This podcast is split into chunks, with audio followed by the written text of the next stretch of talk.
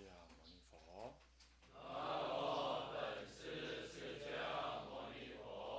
南无本师释迦牟尼佛。南无本师释迦牟尼佛。南无本师释迦牟尼佛。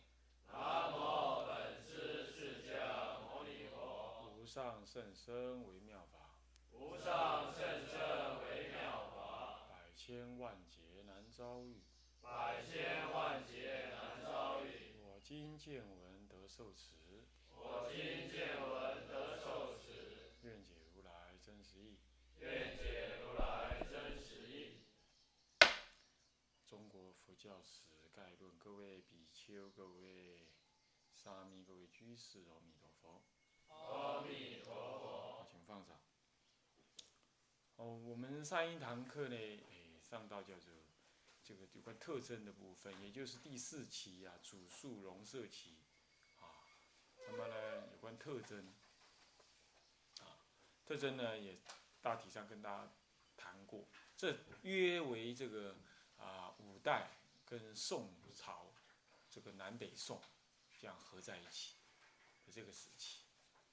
啊，这个时期呢，因为经过五代的这个灭佛之后啊，那么佛法的文献失去了很多，在实践方，呃，在这个理解方面呢，理论理解方面呢，又因为这个五代的这个政治的这个动荡，啊，这个使得呢，在安心办道这件事情上也显得不容易。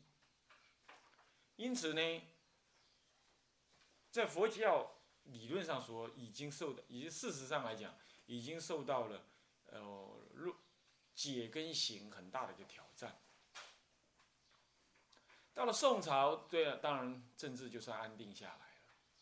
可是呢，教典呢失去，却是一个很难短期之间呢给予回复的一个伤害。那么，基于这样的情况呢，所以宋朝产生了一个蛮有意思的状况，那就是他一方面守城，为什么呢？因为距离唐朝并不是很远，啊，虽然说教典有损失，但是终究呢，他在实践上来讲呢，啊，还没有呢这个完全的断绝，这点是确实的。啊因为实践佛法本身，啊，有时候并不是说非得文字在旁边了，所以他这样一方面，因此他主述前代的佛教呢，并不算太难。然而，如果说面对的这个比较深刻的一些教理的研究呢，经过这个五代的转折之后啊。显得就薄弱了，教典流失，啊，这是最主要原因，所以说到了我们如果谈它的内容，具体的内容的话，也有几样要谈，这几一是主述性格的一个与禅境，主述性格与禅境化，这此其中虽然因具体而为的继承了唐代以来的这个宗派佛教发展。各中也尚有中心，还有续存。这个中心跟续存就是主述的意思啊，啊。那么依祖师而著述，而而流传，啊，而而这个我们讲祖述的意思，并不是著述了，这应该是说，呃，祖述应该是有说传承的意思啊。但是基本上已经元气大伤了。这就不同于北周的灭法，反而促成了隋唐佛教的发达。因为这个呃会昌法难是事实上是让他元气大伤，啊，这种元气的大伤呢，佛教的气势大不如前。这当然也不是一下子突然这样子，其实这个晚唐之后啊，这个佛教因为呃通俗化的影响啊。那么，那么这个整个的佛教已经走向稍微衰败。其实我们研究几次的法难，多少都是因为这个佛法本身的衰落、恶法。在唐朝时代就已经有那个出家人呐，乃至于借类似神棍的行为，啊，现在出家人类似神棍的行为也是是被人家深恶痛绝。但听在在资料上显示，在那个前后期，他神棍的行为其实也很嚣张，啊，甚至有假借这个，呃，这个这个这个女人要生小孩啊，来拜观音菩萨。啊然后有这个要滥行这个男女，啊这样子情形，这简直就神棍了嘛。那今天佛教再怎么烂呢？好像这个事情还不至于了，啊，这个用欺骗的还不至于啊。那么自己愿意男欢女爱，当然这这是每个时代都有这种这种狮子虫。我看他连狮子虫都没资格做，啊，这就是披佛外衣，这的假行非法的这种人，当然还是有。但是佛门里头基本还算是，还算是嗯注重这个清净的内涵的了，啊，所以说不同于那样子。到了晚唐，其实已经都这样子了啊。那么佛教气势大不如前，我说过这是一个流，这是一个，这是一个这一段一段时间慢慢变这样，也当然也不完全突然，可是绝对会昌法难是一个转捩点。好因为会昌法难，紧接着五代，你看会昌法难，北周法难之后啊，这个北周就要灭；会昌法难之后，唐朝就要灭。好，这个你看，这是这是必然的这个情况，必然这个情况。然后再来呢，那你会接着会问现在的事情，那就是说，这个文化大革命算不算一个法难？那我为什么中共不灭？哈，讲这个话。你要知道，这并不是说我替中共讲话，不是，而是说文化大革命，你你要弄清楚它是什么怎么回事。文化大革命不是冲着佛教来的，你要知道，它是它的内斗，那么是路线之争，是扩张为文化革命，是这样子。所以说那个是佛教受鱼池之殃啊，可以这么讲。事实上，他们而且他们有检讨这件事，他们觉得那不是对的，那是四人帮去处斩去了，去去去去，啊，去做检讨去了，这是不同的呀，啊，这是不同的，啊，这个是跟一个朝代根本就冲着宗教问题来治理佛教，是不一样的，呃，这倒过来这样说，再再来呢，其实以一个集权国家，他今天对待佛教。的容呃的开放态度啊，是超过了他对其他宗教的开放态度。以大陆来讲，今天啊这件事情也是事实。以一个集权国家来说的话，这是事实。虽然当然还有很多限制，但是事实证明呢，至少对佛教来讲，佛教的发展或怎么样子，呃。好的，那那不好的，他有什么坏心，我不知道了。但就表面上来说，他确实做了很大的修正。我们甚至于可以说，他对其他宗教的比较来说的话，他对佛教确实有较大的空间，这也是事实。当然，我们不能够这样就寄予太多罗曼蒂克的的幻想啦，说佛教就要怎么大兴于于大陆啦。我想这个也不必啦，因为时机因缘我们还没有看到完全这个迹象。但是呢，我要说明的是说，那个不同于灭佛，你懂吗？虽然效益上、效果上几乎等同灭佛那样，但是那个人家不是冲着佛教来啊。我想从这个立场上来说，你就不能等同推论说，文化大革命之后那个中共要政权要走向什么，这个也不能这么讲啦，也不能这么讲，不能这么类似推论。至于说他未来政权如何，我我是出家人，我不能谈这个事，我也不知道啊。只是说就事论事，这不一样的事情。所谓的三五一中，根本就冲着佛教的灭毁灭而来。那么这个很有，顺便讲一下，很好笑的就是这个三五年前不是有个大北台北大安公园嘛，有观音菩萨说什么要被移掉嘛？那既然有人说那个叫法难，那真让人笑破大牙。这实在是，那你可以说那个是。政客们的无知，或者是出尔反尔，或者是说，呃，基督教可能做一些动作，造成那些无聊政客的这些这愚痴的那那些呃举出尔反尔举动，你这样讲那是可以的。那你要去抗争抗争，那单单独事件你这样做那也是可以的。说那叫法难，这简直没有历历史知识啊！你知道法难是怎么回事啊？那是根本就是用全全体的政治力量对所有的佛教，我是讲佛教法难而言，进行什么呢？进行那种杀汰啊、淘汰，还有禁令，立为一种一种所。一种什么？一种法律禁令，这样的全面性的什么阻挠，这这样子法难呢，都还好说一点，是吧？那么很显然，那个 有这个观音菩萨挪开而已，那就叫法难了。你这让人觉得，现在是这一代出家人有一些，那还长老讲的呢。那虽然我不适合批评什么，但是我觉得这历史知识啊，还有那不能情绪讲话的。我们现在现在知识在开发啊。很很多人，你教外之人，他也有历史知识，嗯，你要被人家讲几句话了，你你自己出家人自己倒架子，话不能随便讲，啊，这个要记得啊，所以这法难也要搞清楚。不过事实上证明，就是五代之后啊，这绝对是转捩点了，使得中国佛教呢产生了一个什么呢？它继它虽然能继承，但是也失去很多。那继能继承的历史上来说，它主述的。可是从失去很多来说，他在质变他在质变，他在做根本的改变什么改变呢？禅净化。因为教典的流失啊，天台、显首、唯识、密教这这一类的都已经不行，不密教衰得很快了啊。那么还有还有呃戒律，南山律宗，因为那都是很需要教典的，你呃你没有。你没有南山教典，你光有个四分律藏啊！你说你要多研究啊？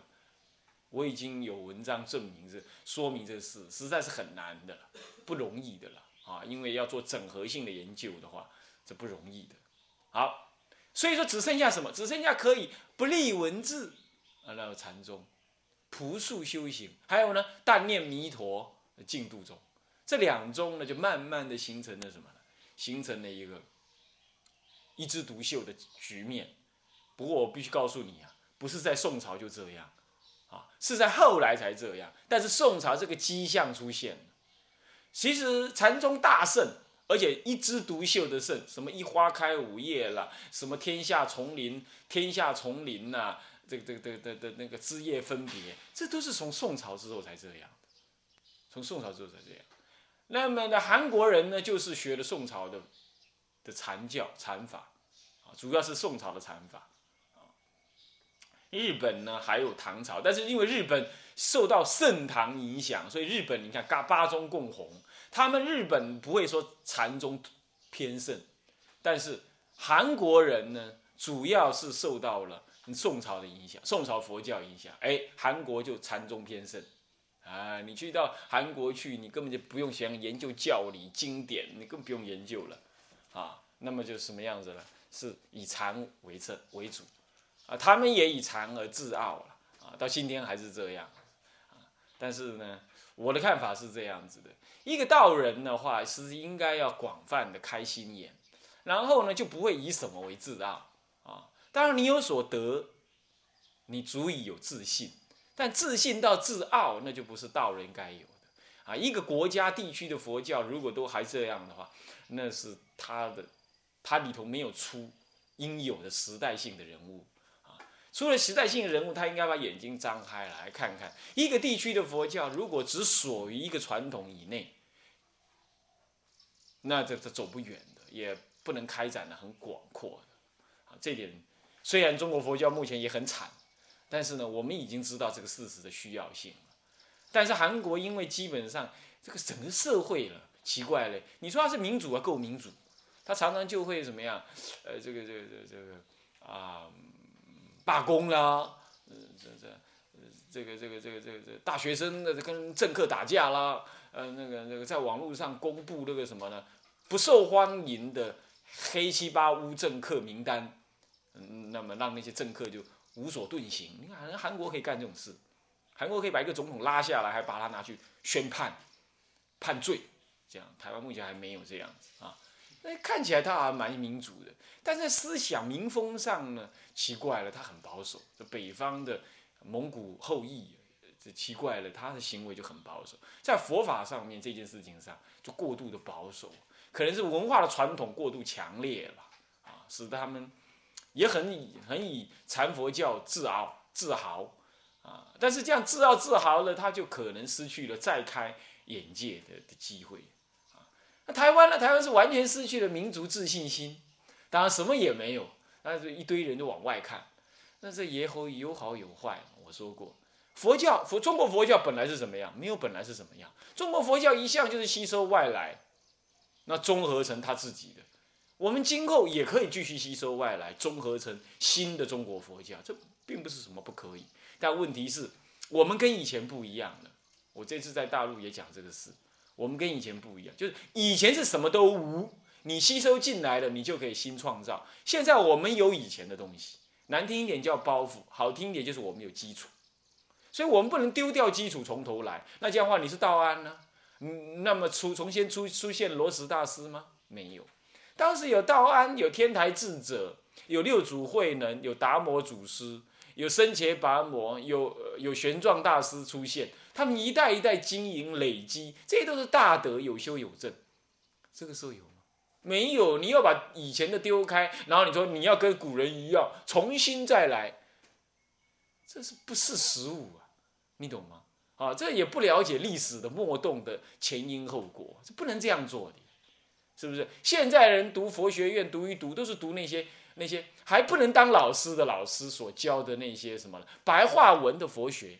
那是佛学研究的结果，读一读，他对个中国佛教传统佛教完全断了根、断了线，回到自己常住看看自己的常住又不行，那又不行了之后，他就知道怎么样？他看白话佛学，白话佛学一七看八看就去找什么呢？就去找葛音卡拉在家人了啊，就去找在家在家什么禅禅宗的什么什么修行人呢？那北部的、南部的、中部的都有这些白衣上座。再不就跑到什么南传国家去，气小向大啊，气大向小；再不就学喇嘛去摇铃打鼓。回到中国佛教来，他吃的是中国佛教奶水，他也搞水路，也搞怎么样，赚那些中国佛教的钱，盖中国佛教的庙。但是精神上排斥大乘佛法，中国佛法。所以说啊，政治上台湾人得了集体精神分裂。在佛教里头，其实也多少年轻一代也得了这种所谓认同分裂症。我们其实应该要有一个更正当的一个态度，也就是传统的佛教，它的好跟坏，你应该深入去理解，要低下心来，稳下脚步来，好好去理解。当然不能说都好的，但是你应该吸收它所长，以以及吸收你能所你能修的部分，然后呢，当然。自身学有所成有德了，你不妨把心眼打开，看看全世界各地区的佛教，让他再进来，那么再怎么样，再随着时代的需要，再把它购入为我们中国佛教的一部分。那你中国佛教就会在时代的进展当中怎么样吸收外来而壮大内在，唯有这样子，中国佛教才会有一个可大可久的未来。这叫中心，中心不是只有纯粹的恢复过去。你知道，纯粹恢复过去只是继承而已。我们常常讲继往开来，每个时代的佛教都这样子，都这样子。唐朝相对于隋朝也是这样，隋朝它相对于南北朝来说，隋朝继续在吸收新的，到了唐朝，唐朝还是在吸收新的。它有主数，但也吸收新的。到了宋朝就不同了，宋朝确实吸收新的少了。主数的部分多了，所以它就在萎缩了。你看看，它就开始萎缩了。那宋元明清基本都这样。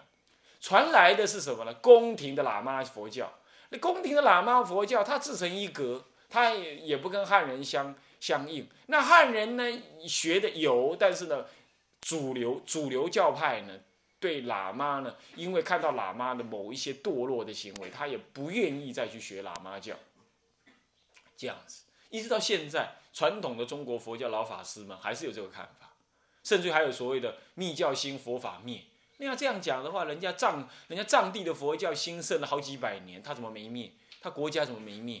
啊，不要讲国家了，那个至少说，至少他们那个地区的民族一直活得好好的，是不是这样子啊？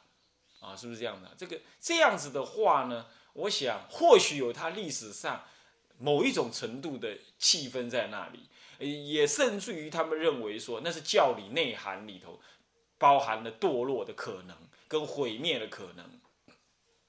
可是历西藏的事实就否定了这样子的。我想一个事情没有绝对的好跟坏，我们呢应该把它正视为一个流传的教派来看待。但在今天，我们研究历史之后，我们更要这个心情啊，不要再再再再过度的自我本位，也不要的没有自己的本位往外找，这两者的极端都不对。好，那么接下来呢，这个基本上我们看回文字上来，就是各宗尚有中心及续存呢，这个不同于这个北周的灭法啊，也不同于现在大陆曾经发生过的那个文化革命，也不完全相同。但是呢，佛教气势已经大不如前。此期的各宗派教不受教理研究所限，而倾向于实践的禅净二宗啊，则渐渐的兴盛起来，并取得了什么呢？中国佛教的什么呢？的的的代表地位，确实是这样，确实渐渐的是这样子，哦，渐渐的已经是这样。那么，我不知道，我我们我们慢慢的会在会在呃这个。那一期的佛教研究上呢，也看到这个事实。接着呢，其二，容色性格与中国化，在中唐以来即已启动的社会通俗红化机制呢，在唐末五代之时，渐渐的走向俗化了。这俗化了，这其实也是中国化的一个滥觞。中国化的滥觞代表了什么意思呢？下面有个小小的注解了哈。所以呢，中国化是指的说，泛指一切非佛法。或者是非佛教所原有的思想或做法，而属于中国所特别发展出来的思想或做法，嗯，啊，这样子的思想呢，这样思想跟做法，基本上我们说的中国话是说它有违佛教喽，在这里头讲的是有违佛教，跟本土化不同，本土化是说用本土的立场来理解佛教，那不违佛教的。我们这那时候我们讲本土化。但是呢，到了中国化的佛教，有时候我们在这里头指的，不是说到处你看到“中国化”这三个字都是指的，呃，有违佛教，不是。我们这里头有暗含这个意思，在文字这里头的文字有暗含这个意思。日本人他却不认为，认为他认为这也是好，这也是一个佛教必然的发展。那我们我们作为一个出家人是不接受这个看法。因为有违佛教的一个中的的的发展呢，我们就不认为那是佛教。我们是跟佛出家，我们不是跟中国的祖师出家，不是这样子的。我们是要学佛法，我们不是学中国人的佛法，这个不同。虽然我们谈中国佛教，这个中国佛教是指的中国本土化了之后的佛教。我们并不提的是什么被中国的不适当的非佛法的思想所扭曲了之后的佛教，这个我们是必须在继承的过程当中给予鉴别澄清，并且可以恢复成它的原位的，这点必须要立认知，而两者有不同。比如说过度的讲求珍藏啊，认为说有一个能够能造的一个珍藏心在那儿，这本身确实是需要商榷的。天台家也讲珍藏，但是他也他并不认为珍藏是能造之心，能造之法，他并不是完全这么认为，他并不这么认为，不是完全，他并不这么认为。像这样子，虽然也讲珍藏，你要去分别珍藏有好多种。呃，禅宗到了后代的禅宗，尤其宋末之后的禅宗，几乎都讲真常能造一切法。那糟糕，真常能造一切法，那个那个真常东西在哪儿呢？啊，他的呃，因为因为《楞严经》大兴啊，也有人认为那个真常的不在内不在外，但是非得讲个真常不可。你要知道，这样讲下来的话，那个空性的研究就越来越薄弱。你你就什么都挂给真常去了就好了，珍藏就模模糊糊的隐藏的一个藏，在一个一个常见在那儿。这个确实也受到了包括应顺老法师在内的这的某种程度的一个质疑。这个质疑并不是否定的意思，是说他觉得那是方便说，应该要给予澄清。在这件事情上，老法师他是做了很大的贡献。可是呢，并不是所有中国的佛教都走成那个路，我想这点还得要再还得要澄清啊，还得澄清。可是在这里讲的中国话，就真的有这种意思在里头啊，真的有这意思。那我们当然要小心啊。好，真常它终究还是跟空性相应。这样讲真常，那是叫做实相。所以天台家讲中道实相，嗯，中道实相，中道实相有不可思议的妙有。这个妙有是对空而说要妙有，不是那个，不是那个有一个真常有那个有，啊，不是这样的讲法啊。我想这以后我们再慢慢有机会再去澄清它。好，那么例如呢，与空性相异的真如思想啊，这点在某一某一个时期的禅宗就开始有这样。